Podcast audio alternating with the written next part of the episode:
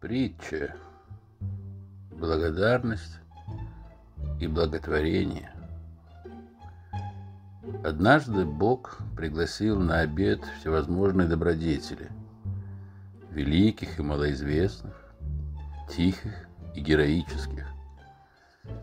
Они собрались в великолепно украшенном райском зале и получали огромное наслаждение от встречи, ибо хорошо знали друг друга – а некоторые были даже в близких отношениях.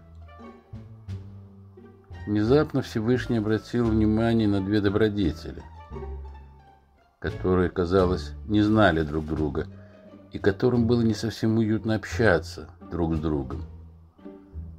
Господь взял одну за руку и представил другой. «Это благодарность», — сказал он, — «а это благотворительность». Однако не успел он отвернуться, как они вновь разошлись в разные стороны.